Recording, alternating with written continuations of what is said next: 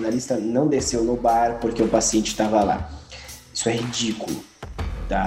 Ridículo. Ah, tudo bem que faça, mas meu, leva para análise.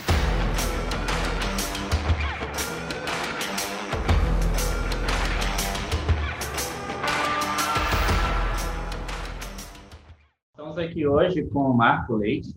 O Marco é graduado em psicologia pela UEL, mestre em psicologia pela UEM, psicanalista membro do Instituto Lalande, Clínica e Transmissão em Psicanálise, coordenador e docente da pós-graduação em Fundamentos da Psicanálise, Teoria e Clínica do Instituto ESP, autor dos livros Quem Antes de Ler e Ainda Há Amor. Temos escolhido para trabalhar aqui com o Marco hoje foi formação do analista. Marco, seja muito bem-vindo, sinta-se à vontade. É, que bom que você aceitou o nosso convite. Agradeço você estar aqui conosco, cedendo um pouco do seu tempo e compartilhando o seu saber aqui com a gente. Eu que agradeço, cara, de verdade mesmo o convite. Fiquei muito lisonjeado, né? Acabei vendo aí o trabalho que vocês têm feito, falando, pô, legal, interessante. Vamos lá, vamos ver o que, que eu posso atrapalhar, né? como eu posso atrapalhar isso aí? Vamos lá. Marco, como se dá o processo de, de formação do, do analista? Cara, é, é, aí a gente tem, tem a, a, resposta rápida e a demorada, né? Ah. A demorada é demorada. a rápida e bem simples, assim, né? É, percurso de divã, né? Análise pessoal. É, isso é um problema do caralho, na verdade, porque, bom, que você seja analista após o fim da tua análise pessoal, agora eu já comecei com a demorada, né? Então, Isso, isso é uma coisa, né? Agora, que você é, vá receber outros em análise, isso é outra coisa. Ou seja, a gente tem que começar a levar a sério a teoria de que, embora uma análise, como diz Lacan, né, num dos textos dele, acho que mais formidáveis, né, sobre isso também é bem curtinho, do tribe de Freud e do desejo do psicanalista, ok? É um texto curtinho, três páginas. Aí o Lacan pergunta aqui, né? Então, qual é a finalidade da análise para além da terapêutica? É impossível não distingui-la desta quando se trata de produzir um analista é, é, bem isso, assim, né? É, a gente pode até é, dizer que a psicanálise está no campo da psicoterapêutica, porque ou você tem o campo da psicoterapêutica ou você tem no campo da, da medicina como tal, que também não deixa de considerar a psicoterapêutica. O Freud escreve isso em 1905. Mas, ao mesmo tempo, é, não se confunde com a psicoterapêutica de uma forma geral, né, ou com as psicoterapias. Por quê? Enquanto as psicoterapias buscam uh, re, é, o retorno a um estado anterior de saúde, né? Anterior a quê? Anterior a um adoecimento, anterior a um problema, né? É, a psicanálise não tem como você voltar a um estado anterior. A psicanálise aponta para o futuro, é sempre daqui para frente. Então, não tem esse retorno. E nesse sentido, o Lacan coloca aí o analista como efeito de um percurso de análise, ou seja, um efeito do daqui para frente. Mas o ponto é que alguém chegue lá não garante que este que chegue lá consiga se sustentar para conduzir um tratamento psicanalítico. E aí vem aquelas outras questões que o Freud coloca, né, de forma muito interessante, que é a supervisão e o estudo da teoria. Porque, a rigor, a psicanálise não é uma, uma técnica, um método que você aprende. Ela é, antes de mais nada, uma experiência que você aplica sobre você mesmo, no percurso da análise pessoal, para que, uma vez que você verifique os efeitos dessa experiência, você possa conduzir outros no tratamento. Mas esse conduzir outros no tratamento necessita também de balizas teóricas, de direções teóricas muito precisas. Porque senão, que diferença faz? Eu ir lá me deitar no divã, ou eu estar tá bêbado no bar falando mal da minha família, ou eu numa briga jogar tudo na cara da minha mulher, ou da minha mãe, ou do meu pai, ou da minha filha. Entende? Seria associação livre de ideias, eu vou falar. Não, uhum. tem uma baliza aí. né? uma baliza teórica muito bem definida, que vai sustentar um trabalho. E aqui a gente entra no campo da formação do analista. Embora o analista seja feito de um trabalho sobre si mesmo no divã, né, que é a análise pessoal, essa experiência do inconsciente eu acho radical a gente poder coletar isso em Freud, nas cartas com Fries. Freud fez análise, não fez análise, fez análise, pouco importa. A rigor, a Freud fez uma experiência do inconsciente. É isso que é bacana. Isso que, é, isso que é legal, essa, essa delicadeza a, da escrita freudiana vai mostrando isso pra gente. Olha, Freud fez uma experiência com o inconsciente, ele descobriu o inconsciente, ele formalizou o inconsciente, muito diferente do que a filosofia vinha trabalhando até então, e conseguiu, a partir da sua própria autoanálise, se é que isso existe, né? Ou a partir da sua própria experiência, é, transmitir de tal forma que outros também pudessem operar a partir daí. Com relação à, à supervisão, Marco? Cara, a supervisão eu acho que é um tiro no pé. A rigor, a supervisão não entra no campo da psicanálise. Eu vou, eu vou explicar por quê. Porque, ah, Marco, mas é um dos tripés. Sim, mas vamos, vamos chamar de outro nome isso, de repente? Por exemplo, análise de controle, como Lacan uhum. propõe. Por uhum. quê? Porque na supervisão pressupõe que um outro, né, com um conhecimento maior do que o teu, vai te dizer o que fazer ou não fazer no caso que você acompanha, ok? Uhum, uhum. Esse é o problema. Porque quando eu levo o caso para o supervisor, cara, eu não estou levando o caso, estou levando um recorte do caso naquilo que eu fui capaz de apreender. Então, será que a supervisão em psicanálise é a partir do caso ou é uma análise do que está uh, ah, mancando ou encalhando daquele que está exercendo a função de analista? É, eu acho que sim, porque não dá para analisar ou tentar interpretar o para-analítico, porque não está acontecendo ali na hora. Sim, sim. Né? Eu acho que isso é só uma, uma coisa de olhar para aquilo que manca do analista. É isso. Né? Sim. Talvez para uma possível contratransferência, uma interpretação de uma resistência do analista. Eu tenho grupos de supervisão, né? Mas assim, eu gosto de deixar isso bem claro já logo de saída.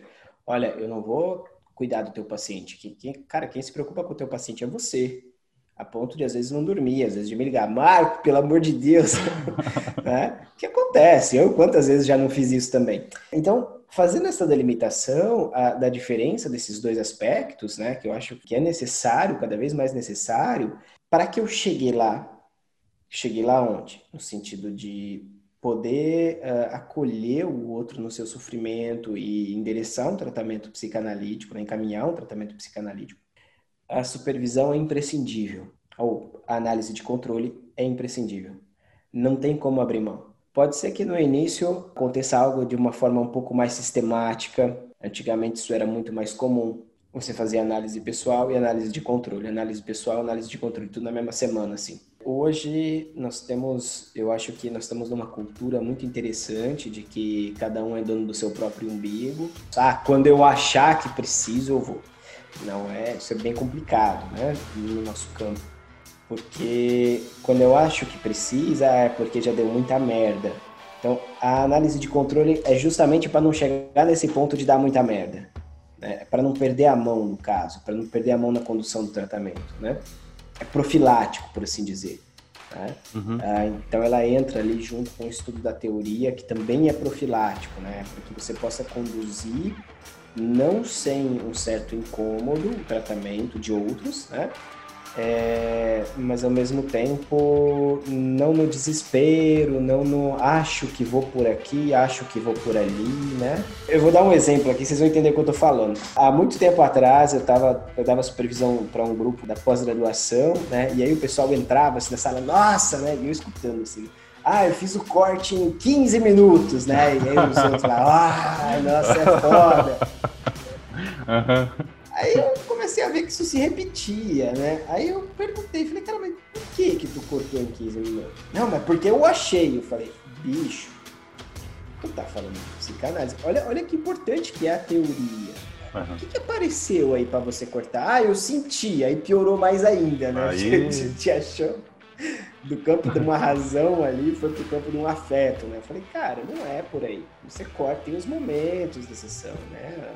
De ver, compreender, concluir, né? Então, uma, uma sessão, uma análise propriamente dita, e aí você vai ter diversas escolas dizendo que uma análise é uma sessão. Agora, se essa sessão dura 10, 20 encontros ou 40 encontros, tanto faz, com um analista. Bom, isso são outras, outras questões, mas há um percurso lógico de um começo, um meio e um fim, né?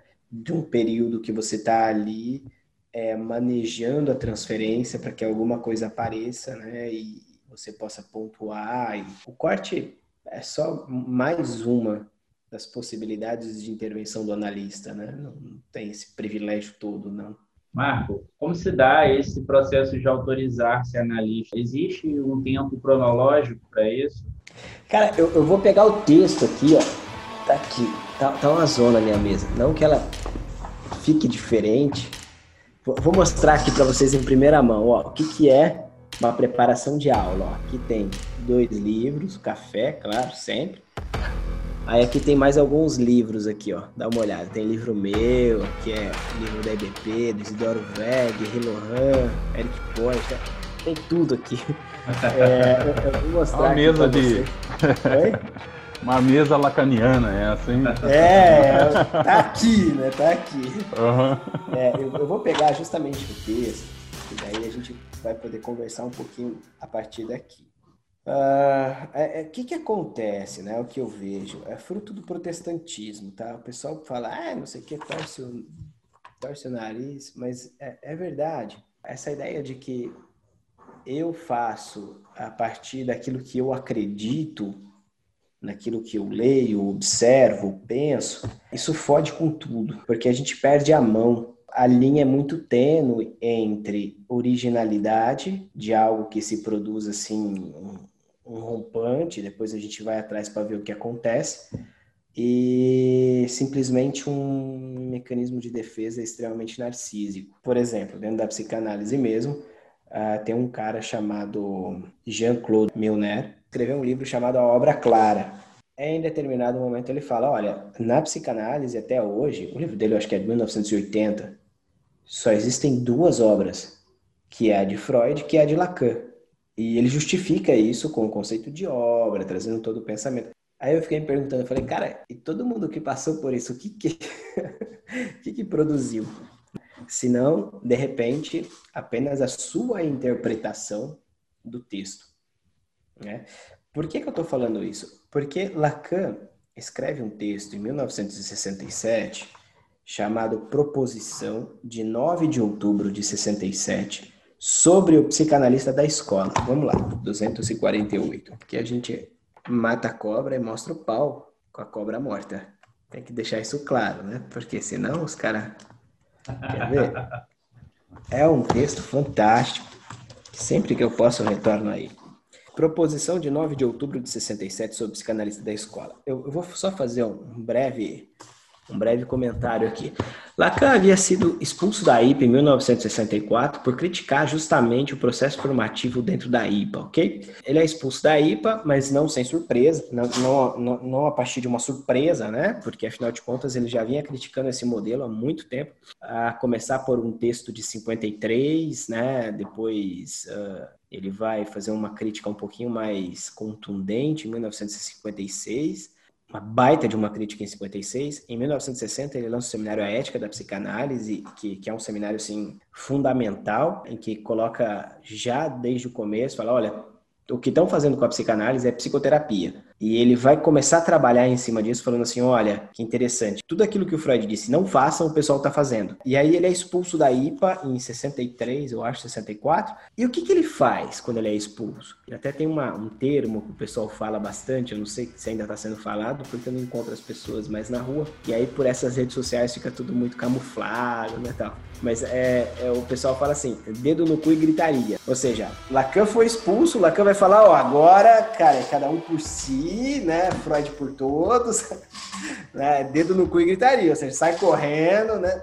Não. O que, que Lacan faz? Lacan, em 1964, funda uma escola. E na fundação da escola, ele dá as diretrizes da formação e do funcionamento da escola. Olha que bacana. A primeira vez que aparece essa questão de autorizar-se a si mesmo é em 64. Não dessa forma. Mas depois ele retoma com a proposição de 9 de outubro, ou seja, uma proposta sobre o psicanalista da escola. Ou seja, uh, não é para todos os psicanalistas, não é para psicanalista da IPA, não é para psicanalista, sei lá, uh, de sociedades e associações Psicanalista que saiu da faculdade de psicologia e acha que é psicanalista e tá, quanto mais acha, menos é, né? Não, é o psicanalista da escola. Qual escola? A escola de Lacan. Então, se a gente perde uh, esses detalhes históricos, a gente começa a achar que é tipo uma psicose, né? Porra, o cara falou para mim. Já viram isso acontecer? Isso acontece muito dentro das igrejas, né? Tipo, ah, Deus falou comigo. Cara, pera. Senta aqui, fala mais um pouquinho disso, né? Como que foi, né? Me conta, deixa eu, né? Tudo bem que Deus possa falar com você. Não sou eu que vou dizer que não, mas também não vou falar, ó, beleza, é isso aí. Não, cada um na sua. Mas olha só, antes de mais nada, um princípio. O psicanalista só se autoriza de si mesmo.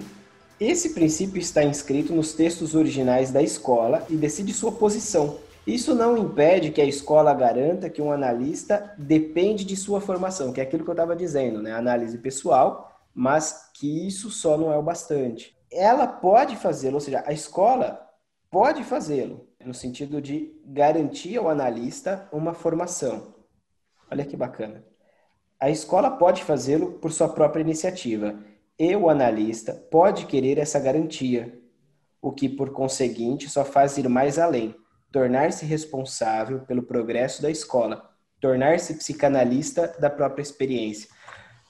E aqui continua, né? Mas por que, que eu estou trazendo esse texto aqui, cara? Porque essa citação, o analista só autoriza de si mesmo, e depois vai ter uma um pouquinho mais para frente, da nota italiana, que depois a gente pode até é, conversar disso aqui, que isso aqui dá pano para manga para caralho. Quer ver?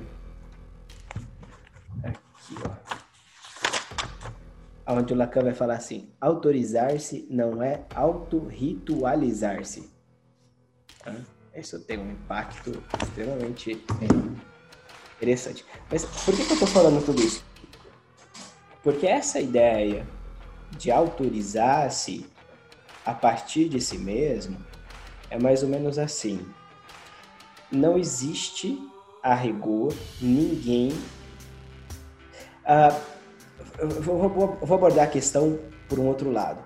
Me dá um psicanalista que rigorosamente sabe conduzir uma análise e esse psicanalista tem uma raiz que vai até Freud, ou seja, o analista dele, o analista do analista dele tal, chega em Freud e tem um diploma ou um certificado de psicanalista em jogo. Não tem uh, não é possível se autorizar a ocupar esse lugar se não for a partir do seu próprio percurso de análise. Isso quer dizer também que eu, enquanto pessoa, não posso simplesmente chegar e falar assim, agora eu vou ser psicanalista. Isso é, uma, isso é um delírio. É simplesmente chegar. Agora eu sou psicanalista, põe plaquinha. E vejo muita gente que, que faz, às vezes, o percurso de formação comigo e faz isso, tá? É, aí, às vezes, as pessoas perguntam: ah, Fulano. Eu falo: ah, passa longe. Porque não tem análise pessoal, largou as coisas no meio, nunca fez cartel e se diz analista lacaniano. Pera, né? Então, assim, é, Marco, para você, o que é esse autorizar-se de si mesmo? É muito simples. Por mais que a escola garanta a formação. Se eu fizer merda, sou eu que pago. Que é aquilo que a gente estava falando na supervisão, né? É naquela relação, naquele instante, naquele momento em que eu estou escutando o analisante, eu não posso recorrer a um outro dizendo, não, peraí, o Freud disse isso, cara, aí já é terapia. Ou, ah, meu supervisor pediu para eu perguntar para você. Já é psicoterapia. Sim, existe análise sim, de Van, uma vez que a psicanálise, segundo o próprio Lacan, se estrutura a partir da linguagem. O que você pensa sobre isso? Vamos lá. Vamos voltar para a história. Eu acho que é, é, tirar a história de jogo é, é besteira. Não tem como, nada se sustenta se não for historicamente muito bem pontuado, muito bem engendrado, né? Vamos lá. Freud fez análise, autoanálise. Aqui já tem uma pergunta. Será que fez? Mas tudo bem, se fez. Foi no divã? Caso Catarina que é a menina das montanhas. Freud considera aquilo uma psicanálise, e ele até escreve uma psicanálise. Não tinha divã. O pequeno Hans. Foi uma psicanálise? Pequeno Hans deitou no divã? Não. É, é, entende? Eu tô, eu tô colocando aqui, é, não tô nem entrando no Lacan. Talvez a pergunta seja um pouco mais radical. O que é psicanálise? Opa. E aí a gente começa a ver como o divã, para o próprio Freud, entra nas recomendações, não na regra. Recomendações estas, né, que fazem com que você possa sustentar né, a regra fundamental. O divã é um operador, entende? É uma ferramenta. Não, a gente tem que parar com essa mania.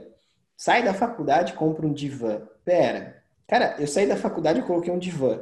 A minha supervisora era winnicottiana. Eu nunca nem coloquei paciente no divã durante a faculdade, graças a Deus, não sabia o que fazer com isso. Aí na minha sala não cabia, eu paguei mais caro pro cara ir lá e medir e fazer na medida. Nossa. Não deu três meses, eu mudei, eu falei, cara, meu, podia ter comprado um divã muito mais barato e tal. Será que o divã não passa a ser um fetiche? O ideal de análise de divã? Ou mais, vamos lá. Então, eu só, só dei os exemplos de Freud aqui. Mas eu acho interessante a gente pensar que é possível um percurso de análise, como propõe daí Lacan, do começo ao fim, sem o divã? Quem diz que não, vai ter que justificar. Quem diz que sim também vai ter que justificar. Por quê? Porque são leituras. Eu, Marco, você não vai colocar um autista no divã, por exemplo. Não faz sentido, né? Faz sentido. É. Agora um psicótico, vai, vai, já botei psicótico no divã, não surtou, né? Até, até eu brinquei uma vez na, foi naquele achismo, né? Ah, eu acho que eu coloquei no divã para ver se surtava. Não surtou, eu falei que era neurótico. A supervisora falou, porra, mas que, que merda é essa que tá fazendo aí? Foi até com o Jorge Cesarino, né? Que eu, que eu fiz análise de controle na época. Falei, não, não surtou, tá tudo bem, não sei o que. Ele falou, cara, mas é... por que, que achou que ia surtar, né? O que, que é surtar para você? Mas, então, é interessante a gente começar a ver isso, né? Que lugar é que o divã ocupa no imaginário desse que se diz analista? E veja, eu estou dizendo que se diz analista, eu não quero dizer com isso que não é, ou no uhum, sentido irônico, ah, se diz. Não, porra, eu me digo analista. E só comecei a me dizer depois que eu comecei a escutar. Pô, faz a psicanálise com o Marco. Quem? Ah, o Goldenberg indicou um paciente, o Jorge indicou outro, o Marcelo Veras, a minha analista. Entende que vai ter esses entrelaçamentos que faz com que a partir disso eu, eu pare e pense, é, eu acho que eu trabalho com psicanálise. é. Não é sem o outro, né? O Lacan depois continua, isso não é sem o outro. Mas voltando na questão do divã, é, que lugar é esse que o divã ocupa né, é, no imaginário do analista? Será que a psicanálise, a rigor, depende do divã? Ou o divã, como escreve Freud nas recomendações, não pode ser tão somente uma ferramenta que auxilia o processo? E aí a gente vai ter uma série de, de questões para trabalhar aí, né? É, depende do processo, né? Depende. Sim, sim. É. Eu, eu para mim, assim, Marco, o que, que você aposta? Eu aposto que o divã é só uma ferramenta do consultório. Então, somente isso. É imprescindível? Não. Ajuda pra caralho. Né? Ajuda muito. Né? A questão da associação livre de ideias. Eu até brinco com os meus, os meus supervisionando-os, né? Eu falo associação livre de ideias, livre de quê? Do analista, né? Desse olhar, né? Dessa pessoa, disso que de alguma forma toda a cena ali se monta, né? Ó, no, tá aqui, no século 21, o psicanalista ético que exerce a psicanálise de uma forma séria ainda precisa ser sisudo, distante, ou pode ser fora do setting analítico, descontraído e, e amigável? É o estereótipo de psicanalista. É, eu acho que eu tinha algumas coisas para falar sobre isso, são pelo menos três, mas eu vou tentar trabalhar de uma forma bem resumida. Primeiro, eu moro numa cidade com 500 mil habitantes, em que, vez ou outra, eu vou encontrar meus pacientes na rua e por aí afora. É, já sei de analistas que sequer cumprimentam, sei de pessoas que passam assim e, e dizem assim, ai, meu analista, escondem-se, né? É, já fiquei sabendo de pessoas que o analista não desceu no bar porque o paciente estava lá. Isso é ridículo, tá? Ridículo. Ah, tudo bem que faça, mas, meu, leva para análise. Por quê? Porque a gente passa e paga caro por isso para se desfazer desse ser imaginário que a gente ocupa na relação com o outro, que a gente constrói a partir da relação com o outro, desse lugar que a gente ocupa na relação com o outro. É, a gente vai tirando essas peles, né? Então, me parece que esse é muito mais um problema narcísico do analista do que qualquer outra coisa. Outro ponto que eu gosto muito de trabalhar em cima disso, né, é porque há uma hipótese de que o analista deve seguir uma formatação, ou seja, entrar numa forma e sair igual. Se você vê duas pessoas que fazem análise muito parecidas com o analista com que elas fazem análise, o que está rolando aí é um processo de identificação. Por algum momento, isso de alguma forma parece que é necessário em determinado momento. Mas início, ao né? final da. Isso, é, e é importante até. Mas ao final é. da análise, o que se espera é aquilo que Lacan vai, inclusive, denominar como estilo, né? que cada um tem o seu. Ou seja, se você vai numa instituição e está todo mundo falando igual, se vestindo igual, é, falando amém para as mesmas pessoas, para os mesmos mestres, pensando igual, foge que isso é igreja, isso não é escola. E um terceiro ponto que eu queria abordar, e estamos chegando no final aqui, por isso eu estou correndo aqui, é o seguinte: eu não sei se vocês já foram em congressos de psicanálise, acredito que já tenham ido. E aí tá, você vai lá no congresso de psicanálise, de repente te colocam sem saber você na mesma mesa que o teu analisante. Tu não vai poder falar na mesa redonda? Ou o teu analisante escolhe uma mesa que de repente você aparece lá. Ou você vai fazer uma pergunta que você não sabe, teu analisante também está ali escutando. Ou então, o mais interessante, que é o que eu pude presenciar no Escola Brasileira de Psicanálise, é vinculada à Associação Mundial de Psicanálise, né? Para quem não sabe, eu acho que é uma das mais tradicionais é, escolas de psicanálise do mundo, junto com a Escola Freudiana de Buenos Aires, o Fórum do Campo Lacaniano e tal. Eu fui num evento desse, né, da EBP, que era uma jornada da, da Associação Mundial. E, cara, depois do evento tinha que um jantar. Mas não era um qualquer jantar, era uma festa no meio do Rio de Janeiro, numa ilha alugada pelo Congresso só para isso. Cara, é sério, eu fui lá no Rio de Janeiro, eu estava lá no Congresso do EBP, eu conversava com o Marcelo Veras, com a minha analista hoje, né, com a Noemi Brau, conversava com as pessoas, bati um papo com o Marcos André Vieira, e inclusive vi o Jorge Forbes de, de bermudinha saindo da água da praia. Psicanalista não é humano? Ou por que, que a gente tem que sustentar essa ideia? Que o analista é um ser do outro mundo, um ser divino? Isso está muito no imaginário, né? e está tá naquele lugar de, análise, né? sujeito suposto é. saber, né? Está tá muito nesse campo também. Né? É... Marco, café coado ou café expresso? Cara, os dois, depende do ânimo do dia, cara. Depende do ânimo do dia. Eu, eu sou muito de dia, assim, tem dia que vai. a gente começou a utilizar o Zoom aqui agora. Tá, estamos ouvindo. A gente começou a utilizar o Zoom. Estão ouvindo? Sim. Sim. Não? Está escutando a gente? Sim. Estamos ouvindo. Eu não estou ouvindo vocês. Peraí. Eu vou agradecer aqui a presença do nosso amigo Marco Leite, que ele ficou um pouco. ficou sem áudio. Não nada, nada, nada. Eu vou agradecer. Posso, Também quero agradecer a presença. Depois, depois, depois o Marco vai ouvir o que eu estou falando. Ouvindo, Ó, faz assim, eu dou tchau então, aí vocês editam, beleza? Beleza, show, beleza. Bom, uh, gostaria de agradecer imensamente aí a oportunidade né, de falar um pouquinho sobre psicanálise, formação do analista aí com o Luiz e o Felipe. É, obrigado mesmo, de coração. Uh, espero ter feito bastante estrago, né? Nessas igrejinhas que a gente vê por aí, né?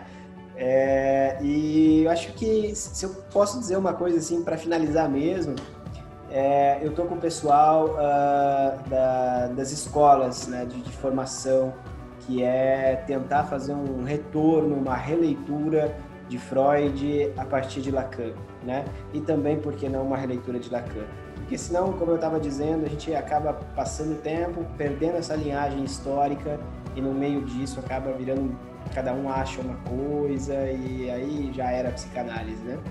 Daqui a pouco até a gente, tem gente que brinca, fala, ah, pode ser lacaniano, eu sou marconiano lá. Eu falo, cara, para, bicho, para. Não é por aí. Gente, Marco, muito obrigado. Obrigado pela tua presença aqui. E... Precisarem, é... de precisarem, estou à disposição de vocês. Um abraço. Agora.